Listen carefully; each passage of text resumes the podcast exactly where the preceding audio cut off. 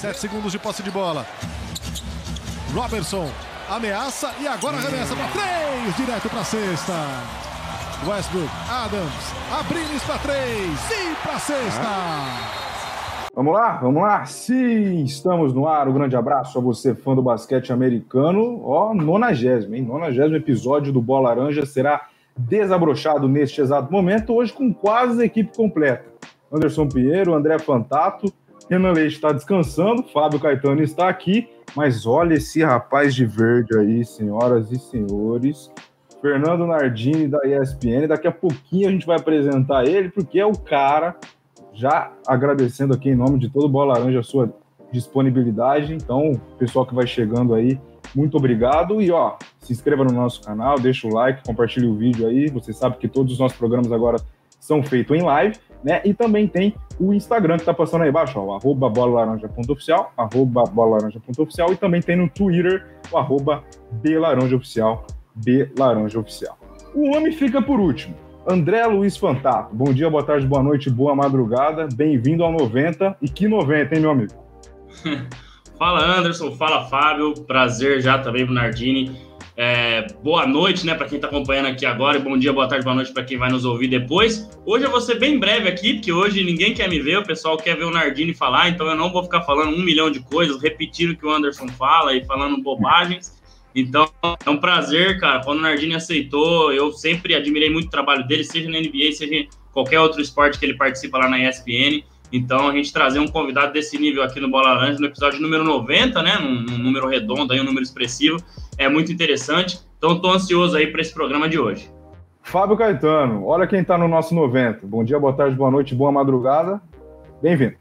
Salve, salve, Anderson, todo mundo que está acompanhando mais uma edição aqui do Bola Laranja. Nardini, satisfação tê-lo aqui e segue o projeto, né? No, na real, a gente sabe que o Bola Laranja está investindo no ganho estético né, do programa. Me contrataram, me convidaram, agora Nardini. É, tá tudo, tudo esclarecido. É, podem admitir, galera. É isso aí, vamos trocar essa ideia hoje que vai demais. Fernando Nardini, mais uma vez, obrigado pela presença, pela sua disponibilidade. É uma honra recebê-lo aqui. Só engrandece o nosso canal e, cara, é só agradecer. Bom dia, boa tarde, boa noite, bem-vindo ao novembro. Obrigado, senhores. Obrigado pelo espaço, pela oportunidade, pelo convite para a gente falar de basquete, para a gente falar de esporte. É, as lives de basquete comigo são um pouco mais raras, eu não faço tanto assim, mas a NBA é algo muito presente na minha vida desde sempre, desde que, talvez desde que eu me conheça por gente, eu tenho as imagens da NBA na minha cabeça e muita gente pode estar falando: ah, Boston Celtics, por que Boston Celtics? Minha primeira camiseta de NBA é, foi do Boston Celtics. Uma camiseta do Kevin McHale. Uhum. Quando, cara, pouquíssimas camisetas de NBA chegavam por aqui. É, o que chegava de Boston era, obviamente, do Larry Bird, mas é, o meu tio me deu uma camisa do Kevin McHale, numa loja de importados que tinha na Rua Augusta, que hoje já foi demolida e virou um prédio. Então ele me deu essa camisa do Kevin McHale e a partir dali eu comecei a acompanhar. E eram tempos de Larry Bird, um cara fantástico, um dos maiores da história. Então, desde então, eu acompanho muito de perto, mais de perto até, o Boston Celtics do que as outras equipes, só que ainda não consegui pessoalmente assistir ao jogo do Celtics. Ainda antes do Jason Tatum parar, e tomara que ele não deixe o Boston Celtics nunca, é, eu preciso assistir um jogo do Boston Celtics. Legal. Vai conseguir, vai dar. Ardina, é o seguinte, como é praxe aqui do nosso programa, quando a gente tem convidado, a gente tem o famoso quadro Explane-se. Como funcionam os planos? Nós queremos saber desde lá de trás, o Fernandinho Nardini, a criança sonhadora, o jovem Fernando, se sempre sonhou em ser narrador, sempre amou esportes, se imaginou estar onde está hoje, enfim, quais eram os sonhos do Fernando Nardini lá atrás? Conte a sua trajetória para gente, ou seja, explane-se, Fernando Nardini. Então, o esporte foi sempre algo muito presente na minha vida, assim, desde muito garoto. É, os meus pais sempre, sempre incentivaram demais a prática esportiva, então na escola eu joguei um pouco de tudo, mas joguei principalmente vôlei por mais de 10 anos. É, parei ali no juvenil e, cara, aquela história, atleta frustrado, acompanhei a, acompanhei esporte a vida inteira, assim, e assim, das mais diversas modalidades. Para mim, a Olimpíada é, é, o ápice de tudo que pode existir no esporte. É, é para mim o maior espetáculo da Terra é, onde tem várias modalidades, tudo acontecendo ao mesmo tempo. São 15 dias insanos, assim, que eu, que eu costumo viver com muita intensidade. Então eu sempre acompanhei muito todos os esportes.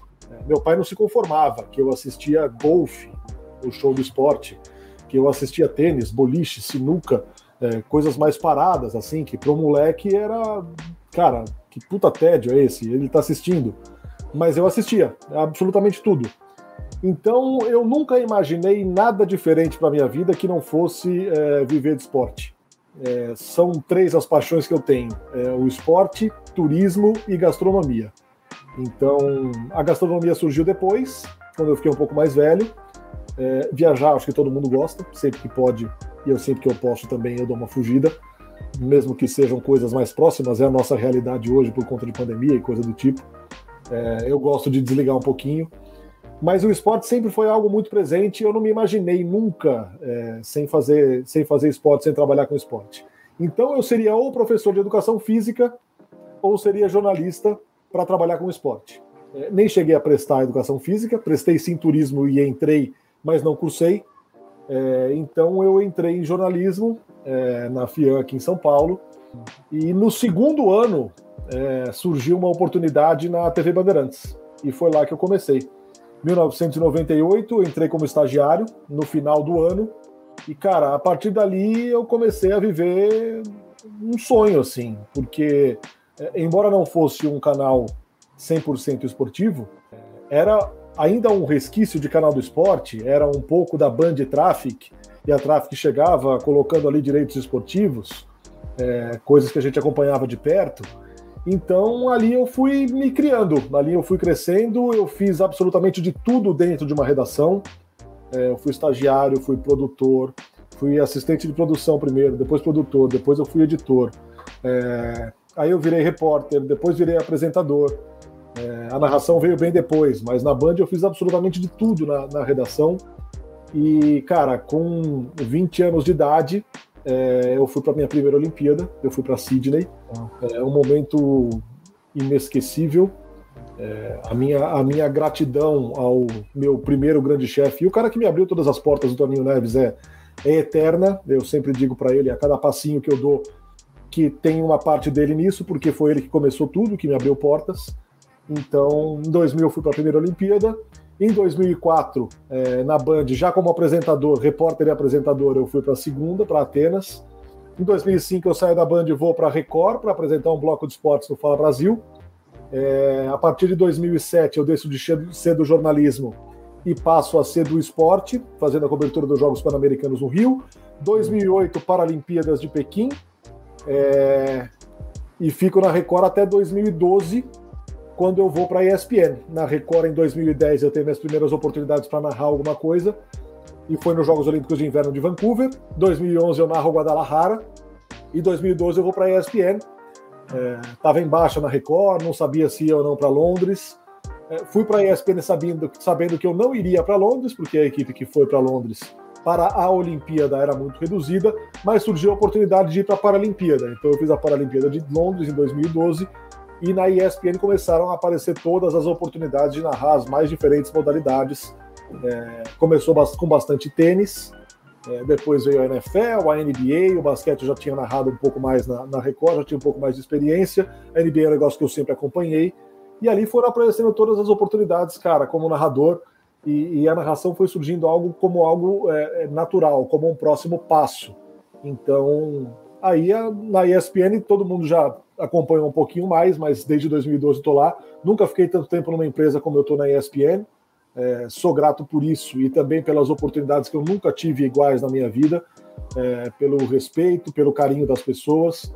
E agora com a NFL, o mais recente aí, depois do tênis, o mais recente, é, a mais recente, é, digamos que prioridade, embora eu faça um pouquinho de tudo, é, é mais NFL e tênis. Agora que não tem mais NFL, um pouco de futebol. Essa semana eu tenho duas NBA, por exemplo. E aí, assim, a gente vai jogando um pouquinho em cada canto. Mas, cara, fiz de tudo na ESPN já. É, e, cara, tô muito feliz. Muito feliz, muito grato. Eu imaginava chegar até aqui, não. Sinceramente, não. Porque a narração não era inicialmente um projeto, não era uma meta. Ela pintou, é, eu abracei. Chegou uma hora que eles me pediram para priorizar uma narração, uma apresentação. Eu priorizei a narração e acho que eu fiz a escolha certa. porque eu tô curtindo demais, curtindo demais, é, me dedico demais, é desgastante. Óbvio que não se tem fim de semana, a gente trabalha com esporte, mas, cara, é tudo às mil maravilhas. Eu não, eu não, não trocaria a vida que eu tenho hoje por, por outra. Sinceramente, eu não conheço uma vida, pelo menos eu não conheço uma vida que eu trocaria pela que eu tenho hoje. Cara, que legal, que história bacana. O pessoal do chat chegando aí, ó. Uma boa noite para a Mônica, para o Edson, para a Andresa. Né? Boa noite, pessoal. O Edson tá chegando também, enfim. O pessoal tá vindo e está aberto agora as nossas perguntas para André Fantato e Fábio Caetano. Comecem perguntando quem é o mais velho. Aí vocês vão entregar a idade. Fiquem à vontade. É, sem problema, acho que eu. Ô, ô Fábio, tenho... você quer começar? Não, tranquilo, tranquilo. Cara, eu fiquei pensando aqui, quando o Nardini falou que ele era, tipo, o louco dos esportes, né? Quando era pequeno, que assistia tudo. Eu era muito louco, cara. E eu, eu costumo, assim, eu nunca fui um, sei lá, um atleta, né? Eu gostava bastante de brincar, de jogar futebol, joguei mais alguma coisa ou outra, mais na escola o basquete, o vôlei, aprendi um pouco mais. Mas uma coisa que eu fazia muito em casa era emular os movimentos dos, dos esportes que eu assistia. Então eu fazia o boxe, eu fazia o tênis, eu sei fazer um monte de coisa sozinho sai tudo bem, cara. É muito louco. Nardini, você era assim também? Do, do cara que emulava o saque do Marcelo Negrão, que o Tandy sacava de um jeito, o Negrão sacava do outro na hora de fazer o tosse. Você é daqueles loucão, você sabia como que o, o movimento que o Ivan Lendl fazia quando ele ia sacar, o Stefan Edberg, que tinha um jeitinho. Você é desses loucão assim também, cara, que prestava atenção em tudo? Você citou um exemplo que é do vôlei, que é o esporte que eu jogava. Então, Isso. cara, era inevitável tentar imitar esses caras, porque, meu, 92, eu tinha 15 anos de idade. Esses caras conquistando a primeira medalha de ouro do esporte coletivo do Brasil numa Olimpíada. Então, aquilo era simplesmente espetacular. Esses caras são mitos, estão na história do esporte brasileiro. É, então, no vôlei, sim, mas nos outros esportes, não. Nos outros esportes eu não tinha manha. Cara, o tênis eu jogava por, por diversão. Hoje eu jogo, jogo tênis. Tento jogar tênis, que é o esporte mais difícil que existe. É o esporte que tem mais coisa para você errar é o tênis. E você se irrita, e aí você erra mais ainda. Então é uma questão de segurar a cabeça também, treinar, treinar, treinar, repetir até você aprender a jogar. Mas eu não, não, não, eu acompanhava o tênis, gostava, sabia quem eram os caras, mas eu não tinha essa manha toda de, de imitar, não, de emular os caras. É, eu tentava fazer, quando eu fui jogar tênis pela primeira vez, dando aula para uma molecada especial, eu fui falar, ah, vou na manha, porque se eu colocar muita força aqui, né, não vai dar para jogar com a molecada. A bola com a mão chegou na rede, né, então foi meio, foi meio patético. Então o tênis é realmente é difícil, é, cara, é muito tem difícil. que toda hora você tem que mandar a mão, é um negócio muito louco. Eu, eu tava ouvindo o Nardini falar da trajetória aí, cara, e também agora aqui pensando, né, acho que é o nosso primeiro episódio com alguém assim, né, bem mais conhecido no mundo do esporte, a gente teve o Bugarelli aqui e teve também o, o Giovannone, é, porém eles ainda eram em formato de áudio, né? Então a gente não tava vendo a pessoa, então tô vendo o Nardini falar aqui e falar, pô, que legal, né? Mas é, ele contando essa trajetória, esse tempo todo na ESPN, Nardini, que você colocou, e assim, cara, eu sou um fã de NBA é, gigantesco e eu sou um fã de ESPN absurdo. É eu sempre falo isso para os meninos aqui. É, quando o jogo é transmitido pela ESPN, eu acho que é, é, muito diferente, cara. Eu tenho essa percepção, né? Seja aqui no Brasil ou seja fora do Brasil. Eu costumo assistir nas duas, nos dois idiomas, né? Às vezes eu assisto na ESPN americana para ouvir o que eles falam, porque é, eles estão lá do lado dos jogadores, entendeu? Então é totalmente diferente. E eu assisto na ESPN aqui, justamente porque, cara, tem muita qualidade, né? As pessoas que narram, que comentam e tudo mais. Então, e, tem um diferencial, cara, tem um diferencial, né? As finais são exclusivas da ESPN. E eu queria que você tentasse colocar pra gente alguns pontos desse diferencial. Né? Porque, assim, realmente é claro, né? As artes que eles usam, a forma como eles divulgam, os clipes que são pré-jogo, né? Que eles misturam música, fica parecendo um roteiro de filme. Até aquela musiquinha tema da ESPN, ela tem um, um, um um ar de roteiro de filme. Então eu acho que é isso que faz com que eu seja apaixonado pela NBA e muito mais pela NBA na ESPN, né? E não é só porque você está aqui, os meninos falam isso, o Renan que não está aqui hoje já ouviu eu falar isso milhões de vezes. Então eu queria que você tentasse trazer um pouco para a gente quais são esses diferenciais aí que você acha do canal ESPN. Cara, primeiro que a, a turma que costuma fazer a NBA ali é uma turma que, em geral, acompanha e tem essa cultura de acompanhar a NBA há algum tempo. É, e além de acompanhar, tem uma preparação para os jogos. Essa preparação, ela é ela tem um upgrade, ela tem uma ajuda que é fundamental da ESPN que vem de fora, da ESPN americana. Então, a gente tem um serviço de estatísticas e de um, um pacote de informações, estatísticas, curiosidades, que todos os jogos com transmissão da ESPN lá fora, a gente tem acesso aqui. Então, isso agrega muito de questão de informação, que é algo que é meio que o DNA da ESPN.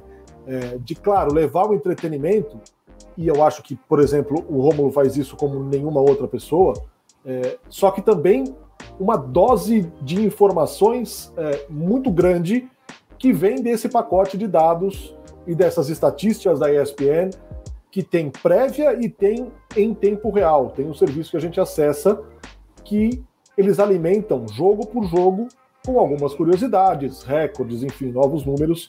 Então, acho que tem muito disso. É, tem essa, essa sinergia entre os americanos e a gente aqui, algo que a gente consegue pegar deles, e não é só o que vocês veem na tela, é, pacotes gráficos e coisa do tipo, e lá é óbvio, eles estão muito na frente da gente aqui. Lá eles sabem promover os espetáculos como nenhuma outra nação no mundo. Então, muito a gente pega de lá, mas é claro, tem uma galera aqui que viveu isso de perto, que acompanhou e acompanha, que estuda, se prepara e que, além de acompanhar por, por, por obrigação, acompanha por gosto mesmo. Então, cara, é, muitos de nós não conseguimos desligar totalmente, nem quando a gente está de folga, de férias, coisa do tipo a gente acompanha, porque a gente quer saber como é que a coisa está funcionando, o que está acontecendo, noticiário, coisa do tipo. Então, eu acho que faz parte meio que da cultura, é, é do DNA da ESPN, a transmissão da NBA, muito por conta da parte americana, e na gente mesmo está incutida essa história, essa, essa cultura esportiva e de acompanhar cada um na sua modalidade, é claro. É, eu acompanho mais de uma, eu gosto, é o que eu, eu sou monocultural, cara. Eu só falo de esporte. Você pergunta para mim sobre uma série, eu provavelmente não vou saber o nome. É, eu assisto esporte na televisão 24 horas por dia. É, é chato? Pode ser. Mas assim que é. Mas não.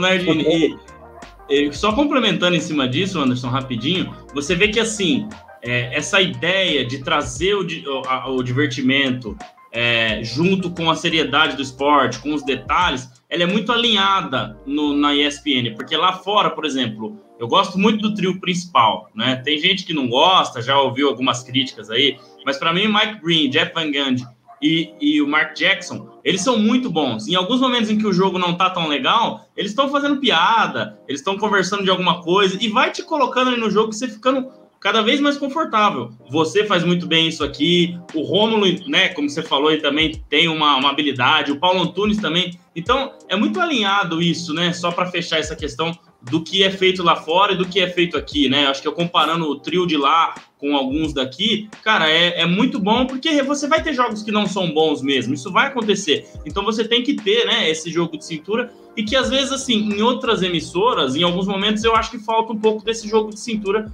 para que você consiga envolver a pessoa, mesmo que o esporte, né, ou seja o NBA, seja o NFL, seja o que seja, seja o que for, não esteja tão bom ali na hora para quem está acompanhando, né? Não, eu acho assim, é, eu acho que tem várias formas de fazer, não é uma receita de bolo. E o ter várias formas de fazer agrada a diversos tipos de públicos diferentes. Então, cara, eu invejo, é, eu acho animal como o Rômulo tem uma capacidade de raciocínio e de fazer links com cultura geral ali durante o jogo. É, como o Ari vem uma piada e ele bota no ar. Cara, eu sou muito abaixo deles nesse, nesse aspecto. Só que é, é um outro jeito de fazer, que agrada a alguns, desagrada a outros. Mas eu acho que tem para todos os gostos. Eu, eu, até gostaria de ser um pouco mais. É... Engraçado não é a palavra, irreverente, talvez. Mas não é a minha. Eu, eu nunca Sim. vou ser essa pessoa, cara. É, é uma questão de característica. Isso não quer dizer que o mercado tenha que me excluir. Então, eu acho que tem um pouco de jeito de fazer para todo mundo. É, e eu admiro os mais diversos jeitos, cara. Eu, de novo, eu aprendo com cada tipo, com cada, cada cara que faz de um jeito, cara. É o EV, o Rômulo, o Ari, o Jader no Sport TV, enfim. Eu, eu acho que tem, cara, inúmeras formas de fazer e eu acho muito legal que seja assim, porque se fosse a mesmice ia ser muito chato. Bom, eu, a gente falava em off que ia nascer perguntas de todos os esportes, de todas as maneiras, porque é Fernando Nardini. Ponto. Eu já. Ah, quando eu comecei a ler um pouco aí, quando a gente confirmou que você poderia vir participar com a gente, claro, a gente dá uma repaginada, dá uma lida. E o que mais me bateu curiosidade, acho, acho que você deve imaginar. Super Bowl, cara. Como que foi a semana do Super Bowl que você soube? Eu vou narrar o Super Bowl 55. Que, e aí? Você tava com quem? Aonde você tava? Para quem foi a primeira pessoa que você falou? Ou você recebeu a notícia, tava sozinho em casa? E emendando da mesma coisa. Super Bowl é domingo. Como é que você tava quinta-feira? Como é que você tava sexta-feira? E na véspera, no sábado, você dormiu de, de sábado para domingo? É uma curiosidade dessa loucura que eu acho que foi a, talvez o ponto gigantesco desses seus né, anos de nada. Foi, foi o segundo, né? O primeiro em loco, né, Nardini? É isso? Isso. Foi o primeiro que você fez em loco, narrando, né? Isso, isso. De Tampa Bay eu fiz da, eu fiz da ESPN porque ninguém viajava, ninguém, era, ninguém era viajava, pandemia é. bombando, né?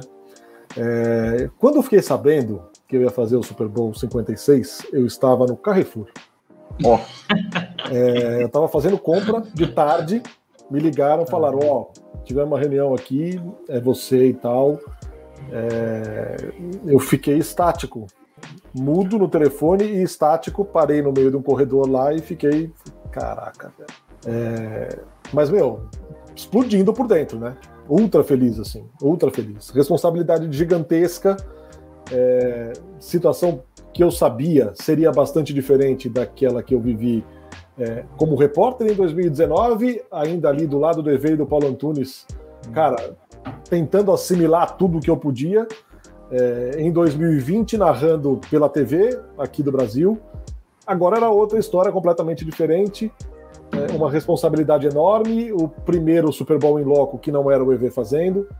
Então, cara, é, eu comecei a. Eu, eu fiquei é, na expectativa desde então. E, assim, as informações vinham chegando, né? Olha, comprou uma passagem, aí aquilo voltava. Ah, reservamos hotel, aí pá, outro tsunami. Ah, não, vamos ficar ali, ali, ali perto, do, é, perto da Disney. Ah, de novo. Ah, vamos ter um estúdio da Disney para a gente usar durante a cobertura. Outro tsunami. Cara, isso foi enchendo, foi enchendo, foi enchendo.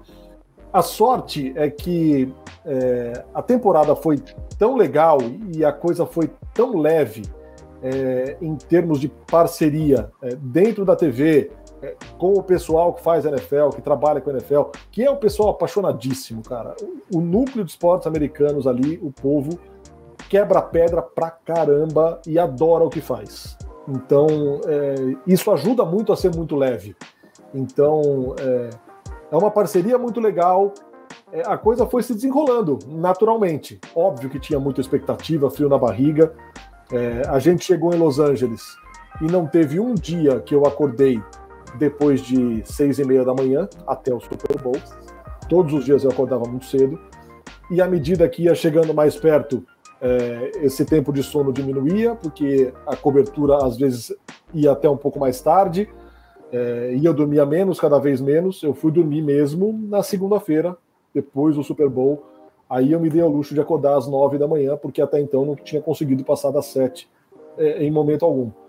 Mas eu acho que foi leve, cara. É, que dá uma tremedeira, um frio na barriga gigantesco. A hora que você entra no estádio, naquele estádio, que você começa a ouvir aquele barulho ensurdecedor, porque o estádio é coberto, o som não expande. E durante o tempo todo no meu fone eu ouvia muito aquele som ambiente. Cara, é, é absurdo. Você arrepia até a, última, até a última gota, cara. Que loucura. Nossa, é, uma... é, mas é, Fábio, que a gente também tá. A gente tem umas coisas assim meio que. É. A gente, Nardinha, a gente tem. Participa de transmissões de rádio e tal. Você já, faz, já fez participação em rádio? Começou na rádio ou não? Eu fiz o meu primeiro emprego, a primeira vez que eu falei no ar era numa rádio. Numa rádio aqui em São Paulo chamada Rádio Atual, que era uma rádio. Acho que ela não existe é, direcionada ao público nordestino. Ela é dentro do CTN, o Centro de Tradições Nordestinas aqui, no, aqui em São Paulo. Então era o meu primeiro, eu fazia o plantão esportivo, ele era auxiliar do plantão, na verdade. O plantão era o Edilson de Oliveira, que hoje está no interior, é, e eu era o auxiliar dele. Então ali eu já, nesse negócio de acompanhar um pouco de tudo, eu já ia atrás dos resultados de campeonatos internacionais e coisa do tipo, e, e eu falava no ar, no fim da jornada, eu falava no ar os, os resultados dos campeonatos internacionais. E depois, quando eu cheguei na ESPN, ainda tinha a Rádio Dourado ESPN. Então eu cheguei a apresentar alguns programas no rádio. Cara, hum. o, rádio, o rádio é, para quem é da minha idade, eu tenho 44, cara, eu cresci ouvindo Fiore Giliotti, José Silvério aqui em São Paulo, Oswaldo Maciel. Araújo, Maciel. Então, cara, é, é espetacular. O, o, futebol no rádio é um negócio que palmas para quem consegue fazer. É coisa, é coisa para gênio, velho. Eu não tenho capacidade, eu não consigo fazer uhum. futebol no rádio. Então, era um negócio que eu acompanhava assim com, com muita atenção e memórias e memórias e memórias do rádio, né? Espetaculares, assim, que eu tenho é, muito vivas na minha cabeça. Ô, Nardini, com relação a, a, Você falou da atmosfera do, do estádio e tal, a galera, o alarido da galera. Dá para fazer algum paralelo com o estádio, o clima de estádio aqui no Brasil, com o nosso futebol aqui? Você, qual que é a diferença? Que quando você bateu o olho, sentiu aquela atmosfera, o que você pensou? Nossa, mas é diferente do futebol? Ou você fala, não, é uma sensação parecida? Como que você sentiu essa diferença de comportamento? Se ela existe, imagino que exista. Como que você sentiu essa diferença de comportamento, de ambiente do futebol americano com o nosso futebol aqui? É que a dinâmica do futebol americano é tão diferente, né, cara? Uhum. É, a dinâmica do futebol americano, eu, eu acho que ela, eu acho que ela, ela traz um, uma peculiaridade é, porque você não comemora, por exemplo, ou raramente se comemora no nosso futebol, é, um bom lance da defesa. Cara, ah, lá um sec é a mesma hum. coisa praticamente de um touchdown. O estádio vem hum. abaixo. Cara, e aconteceu pra cacete no Super Bowl. Entendi. No segundo tempo, o Joe Burrow foi pressionado o tempo inteiro. O Aaron Donald é um, cara, é um trem, uma, uma jamanta desembestada. Então isso aconteceu demais. E à medida que o jogo foi ficando mais tenso, cara, não se tinha um segundo de, de, de, de sossego, assim, de, de calmaria no estádio. Uhum. É, então eu acho que por serem é, duas torcidas ali naquele momento, havia mais de Cincinnati, é verdade, mas era em Los Angeles o jogo. Então, para os dois lados, uma grande jogada do ataque era barulho, uma grande jogada da defesa era barulho. E o tempo todo foi isso os dois times acabaram equilibrando o jogo e teve muitos momentos assim de, de grande comemoração. Então, meu, pra vocês terem uma ideia, eu deixei o meu retorno do fone no máximo para todo mundo. Paulo Antunes no máximo, o Ari no máximo, os caras ali do meu lado. Obviamente, cabine aberta. Obviamente que eu não os ouviria se eu não tivesse, se eu não tivesse com o fone e eles de microfone. Não dá para ouvir. É, cara, a coordenação em São Paulo no máximo, eu tirei a narração em inglês, porque era muita gente falando e eu não ia conseguir aproveitar absolutamente nada da narração em inglês, porque entrava um barulho tão absurdo da torcida pelo meu microfone, eu acho que muito por o estádio ser fechado, hum. cara, o meu ouvido foi parar de zunir no dia seguinte, lá para as duas da tarde. Eu fui dormir Caramba. com. Que doideira. Então, cara, é, foi muito alucinante, assim. É um, eu, eu tava no gramado do Arrowhead Stadium no Kansas City Chiefs jogando a final de conferência em 2019. É, é um barulho absurdo, não resta a menor dúvida. Só que ali, por serem os dois, ali era uma torcida só, né? Na teoria, tinha poucos torcedores do, do Tennessee Titans. É, no Super Bowl eram duas torcidas e um pé de equilíbrio tão grande e tanta coisa acontecendo ao mesmo tempo que não se teve respiro, cara. Então foi muito louco, muito alucinante. É, é elétrico o clima mesmo. Ô Nardini, em cima disso, cara, eu vou fazer uma pergunta que talvez para mim seja mais importante, porque eu sou apaixonado com todas as letras por Los Angeles. É, já estive lá duas vezes, mas assim, eu vi você, se eu não me engano, não sei se era você e o Paulo Antunes, ou só você ou só o Antunes, numas entrevistas né, que vocês fizeram durante a semana ali, bem em frente ao Fórum de Inglewood, que é atravessando a rua, é onde é o SoFi Stand hoje, né? E o estádio do Los Angeles Clippers, que vai ser construído, também vai ser ali naquele local.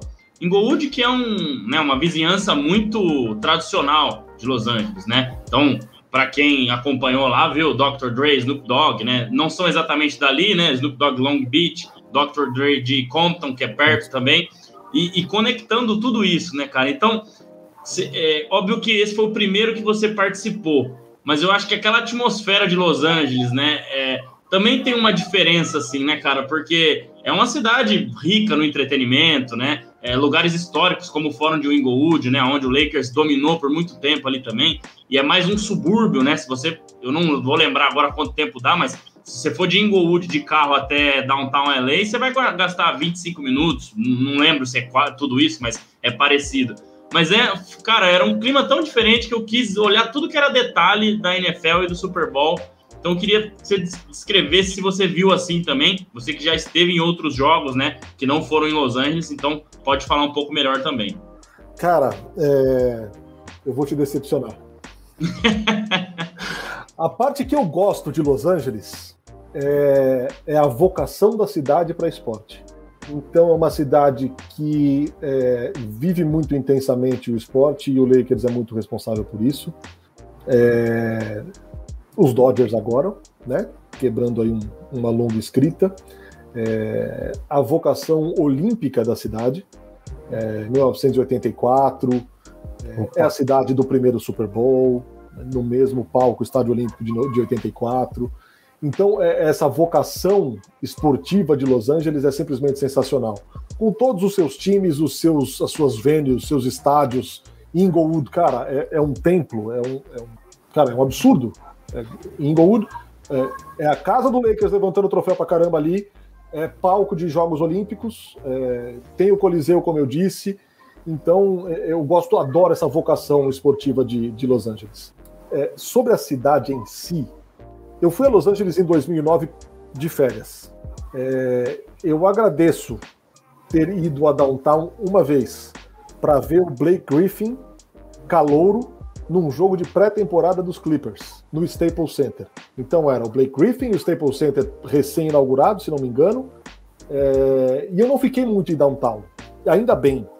Cara, Los Angeles é a cidade mais cheia do mundo. Eu moro em São é Paulo e eu estou falando isso de Los Angeles. Tudo em Los Angeles tem fila. Isso é Tudo verdade. em Los Angeles tem trânsito. Então, cara, era, é cansativo, porque você numa cobertura é. dessa, é, é, legal você se deslocar. E, e as distâncias são muito grandes.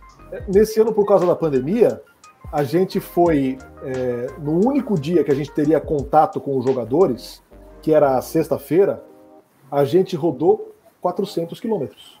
Hum, nossa! Por quê? Os Rams ficavam num lugar e os Bengals ficavam em outro completamente diferente. Então era os Rams na Universidade Luterana da Califórnia e os Bengals em UCLA. Então a gente hum. saía do nosso hotel, passava em, passou em um e foi para o outro. A gente passou um dia viajando, cara. E aquilo ali já era a reta final da cobertura.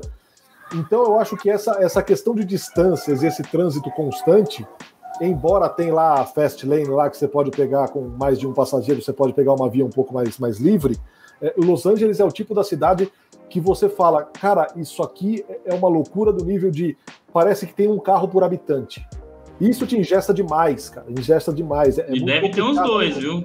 É, deve ter uns dois é, por habitante. É, porque você olha do lado, as pessoas estão sozinhas no carro. É. É, não tem essa história que tem aqui mais timidamente, mas tem é, de você, puta, vem cá. A gente trabalha no mesmo lugar, a gente trabalha perto, a gente mora do lado, é, vamos junto pro trabalho. Não, cara. É cada um no seu carro e, meu, é trânsito todo santo dia. Então, é, é, muito complicado. É claro que é uma cidade legal, que ferve, que é grande, parará, parará. Só que, cara, é cansativo, meu é cansativo. Para quem não mora em downtown, e pouca gente mora em downtown, pouquíssima gente, é. por isso que os acessos são complicados, é, é um tanto quanto estressante. Ó, o pessoal do chat, mandem as perguntas, as questões, vamos encher o Nardinho é. de perguntas. Mas o Marco aqui, fala algo interessante. Essa Exato. você vai pegar? Essa aqui, ó, o comentário do Marco. Não desmerecendo demais, mas prefiro transmissões sem o excesso de piadas sem fim. Para mim, o equilíbrio das transmissões do Nardini com a quantidade de info que ele passa é o ideal. É o que o Nardini falou, né? Opinião de cada um. Tem público para tudo, né? Obrigado, Marco. Obrigado. Mas eu ainda, ainda gostaria de você ter um raciocínio mais rápido. e essa outra questão dele, o, o, André, sobre as, a possibilidade de mais duas franquias na NBA, né? Com o LeBron sendo o dono do time e toda a mudança que ele fez na questão dos agentes de jogador. E aí, Nardini? É, acho, acho que, eu não peguei o, Anderson final. caiu. É. é. É, cara, essa, essa, essa história, é, primeiro que eu sou, eu sou meio saudosista, e como eu disse, a NBA faz parte da minha vida faz algum tempo, eu tenho saudade do Seattle Supersonics, porque eu adorava ver Gary Payton e Sean Kemp. Eu adorava. Com certeza. Esse, adorava esse cara. Até Death Left Friends. Death Left Friends também. Então eu acho que é, é, é, salutar, é legal ver uma, uma franquia de volta a Seattle. Se vai ser o LeBron, cara, a gente ouve tanta coisa, né? É, e, ele falando que não vê o futuro dele de, de outra forma que não seja em amarelo e roxo.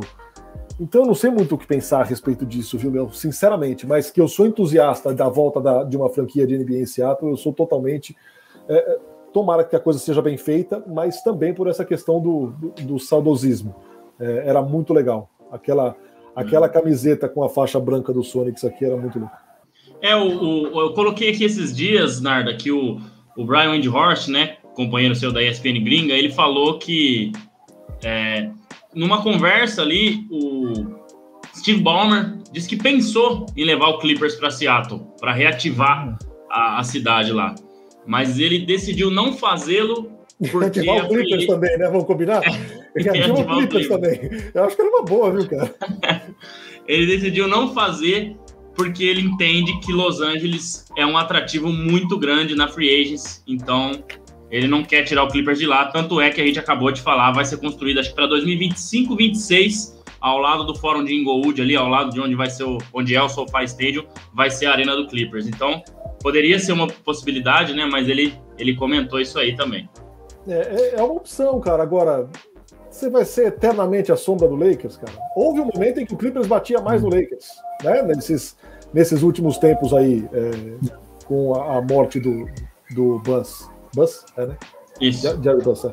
Jerry Buzz. É, é, então, é, houve um tempo, cara, mas foi fogo de palha. E os Clippers fizeram o quê, cara?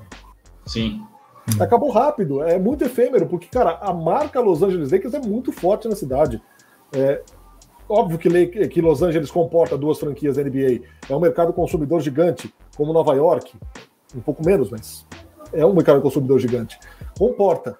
Mas até que ponto é legal você viver à sombra do Lakers eternamente, cara? Então, mas pelo amor de Deus, quem sou eu para falar com o Steve Ballmer, né, velho?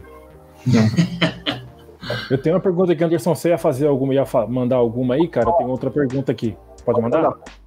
Cara, eu tava voltando, até voltando sobre o lance da ESPN, que o André falou, que era sempre que é muito fã, que sempre acompanhou. Eu me lembro, cara, do glamour que era. Você também vai dividir essa opinião comigo, provavelmente. Nos anos 90, quando pelo menos para aqui pra gente aqui chegou a TV a cabo, TV por assinatura, primeiro chegou a narração em inglês, a narração original, lá dos Estados Unidos. E aí tinha esse glamour. Caramba, a gente tá vendo os jogos da NBA, que só via de vez em quando na Bandeirantes tá rolando aqui na ESPN direto com a narração gringa. Aí começou até a narração em português lá, com escritórios da ESPN lá, brasileiros, Rob, Regis Nestrovski, depois de algum tempo Rob Porto, a gente, beleza, legal, bacana isso aí. Aí depois quando rolou, veio o escritório veio para cá, aí começou a galera daqui do Brasil, comentaristas que já pessoal morando toda aqui, equipe toda morando aqui, rolou um primeiro uma, uma torcida de nariz inicial mas aos poucos indica outro aquilo que, que, o, que o André estava falando. Houve esse trabalho de alinhar com o que era rolava lá fora. Houve um, um, um trabalho, todo um processo, um progresso para chegar onde chegou hoje, o sucesso que é o EV conseguir ter oportunidade de trabalhar em outro lugar, o Rômulo explodindo, você tendo seu espaço agora. Como que é fazer parte disso? Você viu também dessa forma essa evolução de uma coisa que era consolidada que talvez pudesse conquistar, ter conquistado muita molecada como eu, ou como você na época, que era fã daquele glamour do basquete narrado em inglês, para chegar até nesse nível que é hoje, com o pessoal daqui fazendo um, um baita trabalho. Cara, eu acho que é, é muito, é muito é, resultado da questão da, da NBA ter se tornado mais global. Né? Uhum. É, a NBA abriu muito as suas portas para os estrangeiros.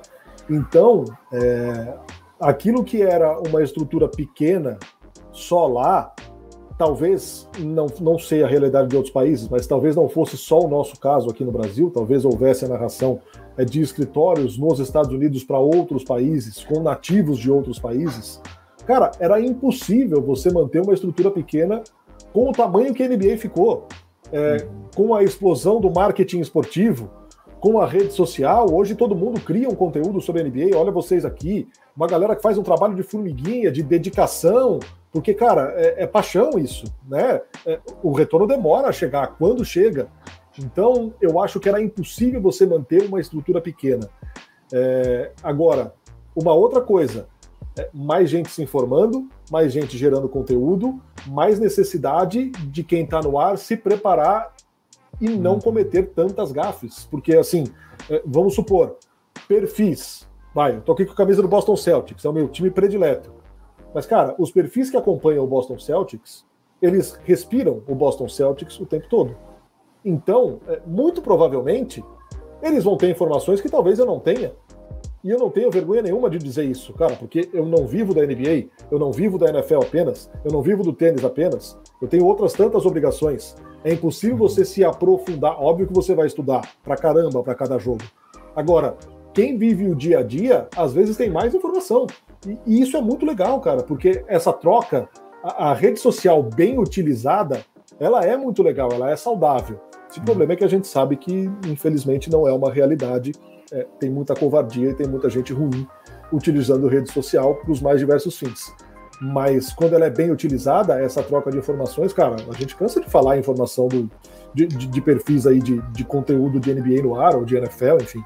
Sempre alguém tem algum aportezinho a dar. É claro que merece, requer checagem, porque às vezes não são profissionais disso, mas é gente que acompanha, é gente que está informada, não tá ninguém ali chutando, falando bobagem. Legal. Vocês estão me ouvindo legal? A internet às vezes está me deixando na mão, às vezes Sim, trava. Agora tá ok, tá bacana. Tá beleza. Mas, gente, ah, queria saber de você agora da temporada atual da NBA. Por quê? Porque é muita polêmica. É, que, é gente que não quer se vacinar, Kyrie Irving, é a mudança do nada, né, do nada, do, do Barba para o 76ers com uma troca maluca.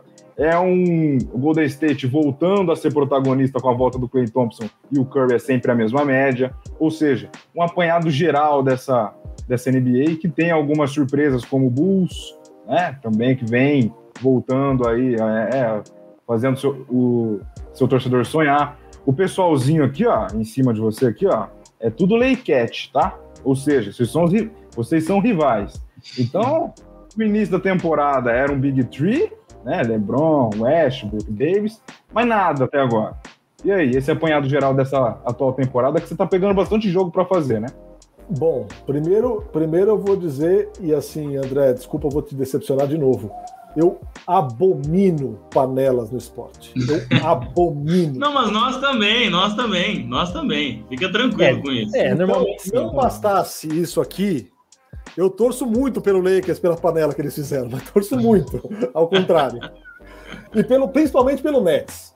Isso dito, eu acho que a grande notícia é, dessa temporada é a gente tendo uma Conferência Leste tão disputada quanto a gente não via há algum tempo sempre se falava que o Oeste insano, o Oeste, meu Deus do céu, o Oeste, como é que faz para classificar no Oeste? É, é, um nível muito alto. Cara, Isso. o Leste teve essa temporada, para mim, a grande notícia de ter é, mais equilíbrio, um nível mais elevado. Então, eu acho que essa é a grande notícia. E as surpresas, cara, para mim, e agora falando sério, sem qualquer provocação ou brincadeira, é triste ver a situação do Lakers, cara. Não é, pelo amor de Deus, cara. Como é que esse time não tá entre os oito? Olha o time no papel. É, cara, se você, se você contar, olha, é, não olha a classificação, olha esse time aqui, esse time tá em que lugar? Cara, você vai chutando baixo, sexto. Sim. Fora dos oito, cara. Tem muita coisa errada ali. Tem muita e coisa fora errada. Dos, e fora dos 10, viu? Você Exato. Pode, você pode, pode contar aí, porque da, do pode jeito rolar. que tá indo, o calendário é dificílimo daqui até o final. Cara, Aí, Como diria aquele de Oliveira, de que lado você tá, André? Eu, eu tô do lado da verdade. Eu não aguento mais ser enganado e dormir duas e meia da manhã, Fábio. Eu não aguento mais. Eu perdi dois dias do meu carnaval dormindo na praia porque eu fiquei até duas e meia da manhã assistindo o jogo. e cara, é, eu acho que o, eu acho que o retrato é o passe do do André Drummond que causou a demissão. Para mim, a demissão dele foi ali, cara. Aquele passe que ele dá ah, do, do Deandre, Deandre Jordan. Deandre Jordan, essa, ó. Isso, essa semana, ah, tá, tá, tá, Confundi, é, confundi é. os pivôzão cabeça Mas podia ser o Drummond também, porque é a é, mesma é, coisa. É, do Deandre Jordan, perdão, perdão, perdão. É isso, do Deandre Jordan. Cara, aquele passe dele, que, meu, foi para, se fosse em Inglewood, ia parar no SoFi Stadium. É inacreditável aquilo ali, velho. É inacreditável, é inacreditável. Então eu acho que aquilo ali simboliza muito do que acontece com o Lakers nesse momento. Sim, e é inacreditável o que acontece ali. Agora, é, tem outros grandes times e é muito legal. Vocês falaram do Chicago, é muito legal. Um Cleveland Cavaliers, cara, talvez seja o time mais legal de você ver jogar. Mais legal. Junto com o Memphis Grizzlies, para mim, são os dois Exato. times mais interessantes esse ano. E olha o Jamoran, velho. É, é, é, obsceno o que esse cara tá fazendo. É, é uma obscenidade. Ele tá jogando absurdamente. Então eu acho é, que embora a gente veja um LeBron sofrendo demais é, no Lakers, é, e obviamente a gente não sabe quando, porque meu, o cara, o cara é um touro de saúde, não sabe quando ele vai parar. Mas, cara, vem muita gente boa por aí. Vem muita gente boa para manter o entretenimento lá em cima, lá em cima. Se eu acho que vai ter um cara tão dominante quanto o LeBron e tão longevo quanto o LeBron, e isso ele tem muito mais que o Jordan, longevidade no alto nível, é, não acho por enquanto que a gente vai ter. Agora, que tem muita gente para trazer muito entretenimento e muito talentosa, eu também não tenho a menor dúvida. Nardini, seguindo na NBA aí, cara, o nosso querido Anderson caiu, mas já voltou. É, o Charles Oakley fez uma declaração na semana passada, não sei se chegou a ver, hum. que o Antetokounmpo seria reserva nos anos 90. E o Fábio, esse rapazinho aí em cima de você, ele mandou a mensagem no grupo e, né, a gente é, discutiu ali a, as ideias, né?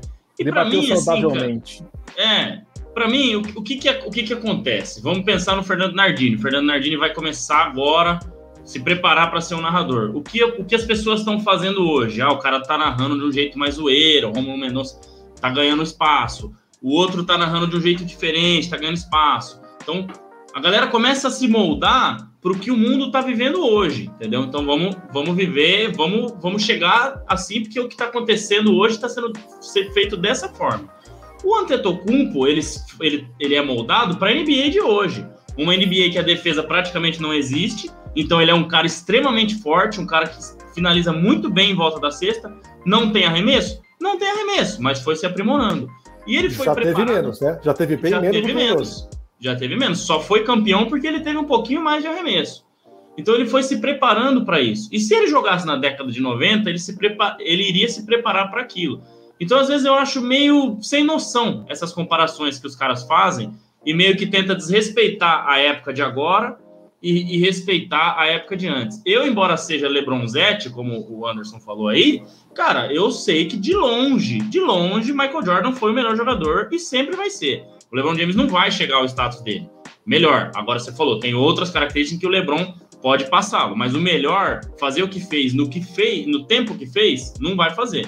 Entendeu? Então eu queria que você colocasse o que, que, você acha dessas comparações, que para mim, assim, são legais, tudo, gera um debate, o pessoal gosta de polêmica, mas, cara, para mim não faz sentido. E, e, eu entendi ali que meio que desmereceu que um cara que acabou de ser MVP de final, um cara que acabou de ser campeão, um cara que continua na mesma humildade que sempre teve desde que saiu da Grécia, desde que joga lá.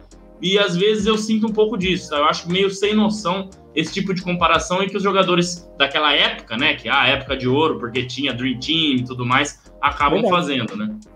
Então, eu, eu acho que aqui tem dois lados. É, primeiro que é o que você falou. Uma discussão dessa, uma bomba dessa no ar, em rede social, vai gerar engajamento pra cacete. E, cara, a gente sabe como as coisas funcionam hoje. Jogar bravata no ar para dar discussão, é, cara, é, é, nos nossos tempos é mais velho que andar para frente. Então, ok, dito isso. Além disso, há um certo saudosismo de quem jogou na liga. É... Não vou usar a palavra inveja, tá? Porque ela é muito forte mas. É, eu não sei nem qual é o termo. Mas os caras são um pouco ressabiados de terem vivido a liga, talvez, de terem vivido a liga em outros tempos, o marketing esportivo de novo em outros tempos. É algo que acontece no tênis também. Caras que jogaram às vezes muito mais do que um jogador mediano hoje ganharam muito menos dinheiro. Então hoje tem mais grana, é mais fácil você chegar. Por outro lado, para não dizer que não falei das flores, há uma necessidade da galera mais jovem de dizer que tudo atual é melhor. Então, há quem diga que o Stephen Curry é melhor, há quem tenha certeza que o LeBron James é melhor, há quem diga quem que o, diga que é o Stephen Curry é melhor. Ah, então, há, há, há, no tênis, quem diga que o Federer é o melhor e pronto, que o Djokovic é o melhor e pronto. E assim, meu avô não admitia ouvir que não era o Rod Laver o maior da história do tênis. Cara, é o que você viu jogar, é a realidade que você viveu. Ainda dito isso, fora todas essas nuances, na época do Charles Oakley, não havia um jogador com uma estatura próxima ao Yannis Antetokounmpo que fazia o que ele faz. Mas nem perto disso. Naquela época, caras do tamanho do Yannis eram pouco móveis, pouco habilidosos. Os caras hoje, próprio LeBron, para a altura dele, tem uma habilidade, uma explosão é, e uma capacidade, principalmente de jogo de pés, que não havia naquela época, cara. Isso é absolutamente Quem não se aproxima disso, mais ou menos? Cara, eu acho que o Akin Olajuwon, para dizer um exemplo bom aqui dos ah, anos 90. Tá. Um cara que, um cara que até hoje é, dá aula, curso para pivô que tá chegando na liga com esse negócio de trabalho de pés, esse, aquele gingado, aquele bailado que tinha o Akin uhum. Olajuwon, o cara era um bailarino dentro da, dentro da quadra de basquete. Então, é, e eu acho que talvez naquela época, o que o André falou, ah, o cara se moldou para a NBA atual. Será que naquela época a preparação física era evoluída a ponto de desenvolver um jogador desse tamanho para esse tipo de habilidade que tem hoje o Yannis Antetokounmpo, por exemplo? Custo crer. Custo crer. Acho que eu voltei, né? Porque é brinco. Ih, rapaz! Ih, rapaz, é? tá, tá, tá feia Comemorou tá? cedo demais, hein? Agora voltou. Deixa... Agora voltou. Não, não voltou ainda. Vai ganhar, vai perder, ele... vai perder. Daqui Ganhou, a pouco, perdeu. Daqui a pouco ele volta. O, o, o Nardini, antes dele voltar, é, tem uma pergunta do Flávio Raro aí na tela. Eu vou, vou colocar aqui para você. Nardini, você acha que houve um vencedor na troca entre Sixers e Nets ou muito cedo para dizer? Então, a troca que envolveu James Harden e Ben Simmons, né? É... Eu acho, eu acho cedo para dizer, mas a gente vive também disso, né? De projetar, de projetar, de imaginar o que vai ser, de vislumbrar. Eu acho que pode ter sido bom para todo mundo. O Harden pelo jogador que ele é, uma excelente companhia para um Embiid que estava necessitando disso e cara, não tinha mais o menor clima para jogar com o Ben Simmons. E em Brooklyn, o Ben Simmons não vai ter que fazer tudo o que ele mais odeia, arremessar vai deixar os caras na boa. O então, tudo que ele menos sabe. É, então eu acho que pode dar muito Sim. certo. Eu acho que pode dar muito certo para os dois lados. Sim. Não, é, eu também, eu também, também tô com você. Eu falei isso num, num, programa aí recentemente também. Acho que os dois acabam ganhando pela, os dois, os dois estavam infelizes onde estavam, né? Tanto Ben Simmons quanto James Harden. Eu acho que o Sixers tem uma pequena vantagem, justamente porque o Harden já é um All-Star o Ben Simmons ainda tem um pouco mais a provar, mas enfim, enquanto o Anderson não volta, passada rapidinha no chat aí pra gente já ir finalmente liberar o Nardini.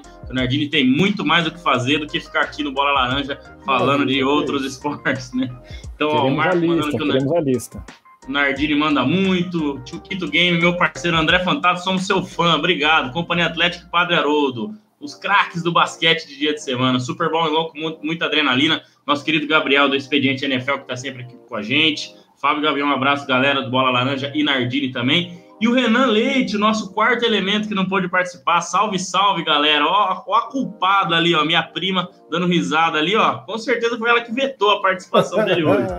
Faltou eu aí para tirar o clubismo dessa bancada. O Renan, que é torcedor do Utah Jazz. Eu não sei se você conhece algum torcedor do Utah Jazz, Nardini. Não, mas, mas de novo, vamos, vamos voltar pro saudosismo? Stockton, Malone, cara. Pois é, é dessa época, é dessa época mesmo. É dessa época mesmo. Né? Espetacular.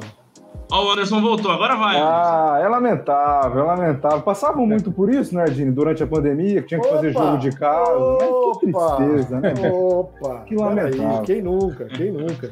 Nossa, hoje tá- Deixei tá... muita gente na mão aí, tive que acordar muita gente que estava dormindo. ah, parte dos nossos tempos, faz parte dos nossos tempos, cara. Faz parte Fazer dos nossos tempos. Paciência. Bom, a gente já está indo para a parte final. Espero que eu, que eu fique um pouquinho aqui, pelo menos só para te fazer a pergunta que é praxe, meu caro Nardinho. Top 3, mas como ser é legal, top 5. Top 5 da história da NBA. Pode ser na ordem, pode ser fora de ordem. Fique à vontade, só não vale ficar em cima do muro. Boa sorte para você.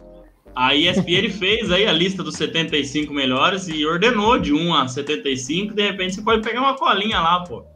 Ai, meu Deus do céu. Hein, ah, cara? mas eu acho que ele discorda com algumas coisas que tá lá. É, né? eu também acho. 75 anos de vida. Eu vou, eu vou ser injusto com alguém, hein, cara. Ah, inevitável, cara. Céu, É inevitável, não tem como. A gente saiu na discussão aqui semana passada nos nossos top 5 da história. Né? A própria lista que a NBA fez deu um monte de discussão, né? Gente do Dog que ficou Sim. de fora. Eu só sei que o Curry tem que estar entre os 10. Quem? O Curry. Jovens. Não. Jovens é de 23 anos. Discutível. O Curry, o Curry é o maior arremessador que essa liga já viu. Sim. Já tá bom. Isso não. Cara, isso para mim é, é, incontestável. E olha que eu lembro muito da sua voz narrando o Ray Allen na época de Miami Heat, viu? Porque naqueles playoffs de 13 ou 14, ah, eu lembro que você narrou bastante jogo do Miami Heat. Esse, esse tem um lugarzinho especial no coração, né, cara? Esse, é, esse né? vestiu verde e foi campeão lá, cara, junto com o Paul É, pois é, pois é. É. Bom, o primeiro é o óbvio, Michael Jordan. Tá. O segundo eu vou colocar LeBron James. Pô, vou colocar só o cara que eu vi jogar forte assim, né? Eu já, já fico penalizado. É aquela história, a gente coloca quem a gente viu mais, né, mais vezes. Kobe. Obrigado. Will Chamberlain. e. Magic Johnson. O, quinto é o mais difícil, Boa. né? Magic. Quase, quase bateu com a minha lista, hein? Pode tirar a camisa do Celtics aí, viu, Nani? Você colocou só Lakers aí, menos o Michael Jordan, que daí é intocável, né? É, só eu sei que eu tô sofrendo a mão desses caras, velho. bom demais, bom demais. Achei, achei que o quinto ia ser o, assim, achei que o quinto ia ser o Larry, cara. Eu também. Não, é, eu, também. Eu, coloquei, eu, eu, tava na dúvida entre o Magic e o Larry Bird, mas eu, é, o Magic, cara, é, representa tanta coisa, tanta Total, coisa. Né? E, e, e, essa é outra coisa, assim, de, de trazer legal de, de Los Angeles, cara. Como a cidade não. A impressão que me deu é como a cidade não supera o luto, cara. Hum. É. é. um negócio, é um negócio que juro me travou a garganta algumas vezes, cara. Memoriais e memoriais pro Kobe durante, né, pela Nossa. cidade, é, painéis com Kobe pintado e gente assinando, juro, me, me, travou a garganta algumas vezes, cara. Que, que puta perda, meu. Que puta perda. Que, que coisa triste. Que que pena, meu, que é. pena, que pena. É. é, eu, eu achei isso muito, muito presente ali, cara. O Kobe é, é um cara muito presente, muito presente. É, por isso que é difícil. É eu sempre falo que é difícil para eu lidar com isso, porque é uma coisa que é tão assim próxima, que é uma coisa tão, né, assim, fazia parte do nosso dia a dia, que é difícil a gente aceitar que um cara que tá aqui, né, entre aspas, né, tá aqui com a gente. É o Kobe, pô, é o Kobe que a gente viu jogar desde o começo. Não tá mais, acabou. É difícil, cara. Para mim é complicado. Não, é, é, é, insano, cara. É insano. E se tem um negócio assim, é, eu não acho que a gente a gente torça para times da, da NBA, da NFL, times de fora do Brasil, como a gente torce, torce por exemplo, pelo nosso time de futebol daqui não, ou torce pelas seleções brasileiras. É um negócio não. diferente. Cada um tem a sua predileção, mas não envolve uma pelo menos para mim, tá? Isso, isso é algo muito pessoal. Quem pode, quem está assistindo, pode obviamente ter outra opinião e, e eu respeito mas eu acho que isso é, nos facilita a tarefa de respeitar e admirar um cara do rival. Então, meu, todas as referências do mundo a Kobe Bryant. Cansou de arrebentar o Boston Celtics. Magic, Carinha do Jabbar. Não resta a menor dúvida, cara, mas como não admirar isso, cara? É que nem no tênis, eu acho uma babaquice quem torce pro Federer e odeia o Nadal ou odeia o Djokovic. E nesses três aí tem torcidas organizadas. E não, não é preciso você odiar um para admirar o outro. Você pode ter a, pre a, preferência. Agora, que puta privilégio a gente tem de ver esses caras jogando ao mesmo tempo. E que privilégio a gente teve de ver Michael Jordan, de ver o LeBron James, de ver essa molecada chegando. Cara, é isso, isso é a forma saudável de viver o esporte, na minha opinião, sem a doença. E aqui para o Brasil, acho que vale mesmo doença quando o assunto é, é a relação de torcedores com é. seus times de futebol, é. porque essa coisa está cada vez mais, mais louca, até criminosa em alguns casos. A gente viu aí bombas explodindo na cara de jogadores e, e afins. Então eu acho que essa é uma forma saudável de se viver o esporte. É claro que vai ter sempre a rivalidade e ela é muito legal de ser vivida e curtida. Mas, cara, vamos bater palma para quem tem que bater palma. Seja de que camisa vestir, acho que isso é, é. Na hora de ver o cara jogando, quem não parava para ver o Kobe Bryant jogando, desculpa, não gosta de basquete, gosta só do seu time. É, como diz o Teletubbies, está quase na hora de dar tchau, mas o melhor é por último. Então aguenta aí, Nardini, porque você vai fechar o nosso programa com a maestria que abriu. André Luiz Fantato, obrigado mais uma vez, já estamos passando aí da nossa uma horinha. Cara, que sensacional, gostei demais desse papo, apesar de, de eu ir voltar, ir voltar, ir voltar. A gente já fica um combinado aqui, se eu cair de novo, você encerra o programa tá? Mas tá estamos até então, estamos aí, tá tudo ok. André, obrigado pelo 90, obrigado por mais uma aula. E é sempre bom, né, esses convidados ilustres que a gente fica muito feliz, porque a gente, como você sempre gosta de frisar, estamos só no início. E receber um Nardini no 90 é um absurdo. Abraço, André. Pô, Anderson, obrigado mais uma vez, obrigado, Fábio, obrigado, Nardini. Antes de fazer o cumprimento final, né, e, e, e agradecer de vez mesmo, eu queria deixar aqui um recado para todo mundo que está na live aí assistindo, para vocês. É, o pessoal viu que a gente postou lá no Bola Laranja que eu participei no programa No Estouro da TNT Sports BR na semana retrasada, né, com o Otávio Neto, falando sobre a troca envolvendo James Harden e Ben Simmons. E por uma surpresa muito boa para mim, eu fui convidado para participar do jogo entre Brooklyn Nets e 76ers, os dois envolvidos nessa troca, na quinta-feira que vem, na TNT Sports BR, no YouTube. E, cara, um momento rapidinho aqui, hoje o show é do Nardini, né, mas é, no dia, assim, foi algo é, é, incrível, assim, eu não consigo falar aqui para vocês agora, com um ano e meio de projeto do Bola Laranja, eu sempre sonhei em comentar, em, em fazer parte, principalmente depois que me apaixonei por NBA, e não achava que fosse ser tão rápido assim. Então, acho que com, com esse pouco tempo é sensacional. E, e não seria nada disso se não fosse pelo Anderson, pelo Fábio, pelo Renan, que não está aqui hoje, pelo Miguel, que está aí nos comentários, que no, nos ajuda no Instagram. E claro, né, por todos os meus amigos que estão sempre junto comigo, minha família sempre apoiando bastante.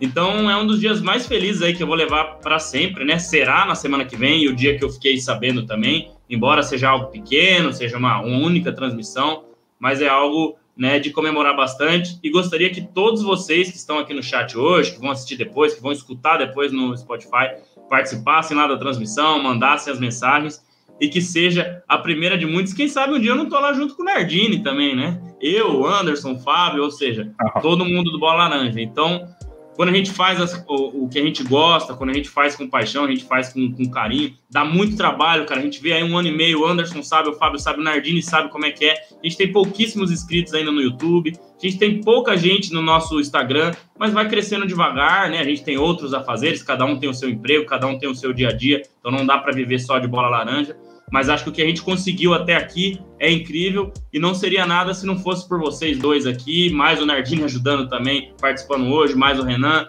mais o Miguel. Então queria deixar esse recado aí antes de me despedir. E agora para fechar, Nardini, agradeço, cara, de coração mesmo. A gente sabe que é muita coisa, vocês vivem o esporte, vocês vivem todo dia ali na, na ESPN, ou seja, em outros canais aí, quem faz parte dos outros canais, na correria. Eu já mandei mensagens para inúmeras pessoas e são poucas as que responderam. E por coincidência, três da ESPN, você, o Buga e também o Giovanoni. Então a gente agradece demais, porque fortalece demais o nosso nome e ajuda demais a gente que está começando agora. Então eu agradeço demais a sua presença, foi muito legal. Espero que você possa participar outras vezes, em uma horinha aí, para a gente conversar mais, né? Então agradeço de coração, espero que você participe mais vezes e tamo junto. Obrigado, Fábio, obrigado, Anderson, obrigado, Nardini e até a próxima, para quem está acompanhando aí, até o 91. Muito bem, muito bem, muito bem. André, André já foi. Fábio Caetano, ainda estou aqui. Aproveite, hein? Se minha internet cair, você comanda, porque o André foi embora.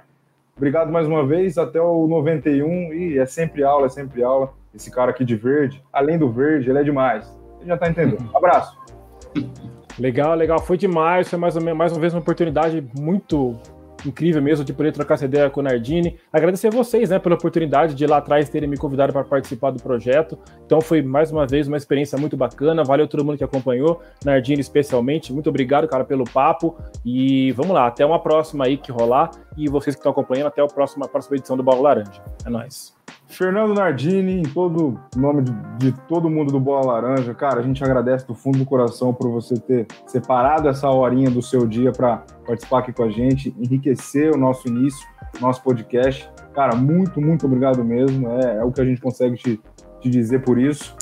Parabéns pela camisa, parabéns pelo cenário aí atrás, muito bonito, muito caprichoso. E, cara, é, a gente tenta uma outra vez mais para frente para você participar mais, porque tem muito assunto para rolar. E sucesso, continue tendo esse sucesso. É, muitas transmissões, se emocione, grite, chore, vai para o Carrefour para você receber outra notícia maravilhosa. E aquele abraço, meu amigo. Valeu demais. Não pede duas vezes para chorar, não precisa muito. Mas obrigado vocês, gente. Obrigado, obrigado vocês pelo convite, pelo espaço mais uma vez. Estou à disposição, a, a, agenda permitindo, a escala permitindo também. É sempre muito bom falar de esporte, as mais diversas modalidades, é, responder as curiosidades das pessoas, conversar com vocês, um papo de, de alto nível. André, parabéns. É, parabéns Obrigado. a vocês que fazem esse trabalho apaixonado. É muito legal quando a gente vê alguém que faz esse trabalho apaixonado subir um degrau, e a gente vê bastante isso ainda bem hoje é, com rede social, seja aumentando o seu número de seguidores, seja se colocando numa outra mídia, numa outra empresa, enfim. É muito legal e eu acho que é positivo para todo mundo. É, aqui no Brasil, a gente infelizmente vive uma monocultura esportiva. Então, quanto a gente mais levar a palavra de outras modalidades, mais difundir, mais se conversar a respeito, eu acho que elas têm a chance de minimamente crescer e não vou dizer que alguma coisa vá se comparar ao futebol no Brasil um dia. Eu infelizmente não tenho essa essa ilusão ou não vou viver para isso. Mas quanto mais gente falar de outras modalidades, é mais legal. É, o Brasil é um país gigantesco, tem espaço para todo mundo em todas as modalidades. E cara, contem comigo, contem comigo. É, é além de um prazer, um dever nosso. É, colocar aqui, fazer essa troca, é, responder quem tem alguma coisa para saber de diferente. Enfim, é muito legal. Estou sempre à disposição grande abraço para vocês e obrigado mais uma vez. É, o dia 3 de março de 22 é histórico para o Bola Laranja, que foi de NBA, foi de NFL, foi de tênis, foi de Fernando Nardini. Muito obrigado mais uma vez, obrigado a todos do chat, ao pessoal que vai ouvir depois no Spotify ali, lavando louça, lavando carro apenas no ouvido, e, e claro, para quem vai assistir aqui no YouTube, nossas redes sociais estão tá passando aqui embaixo, vocês já, né, sempre que nos ajudam aí, seguindo lá nas redes, deixando o like aqui. Cara, muito obrigado a todos mais uma vez por essa horinha, quase 1 e 8. E daqui a pouquinho, na semana que vem, estaremos aqui com o 91. Valeu, André, valeu, Fábio, valeu, Nardini. Abraço a todos do chat. Até a próxima.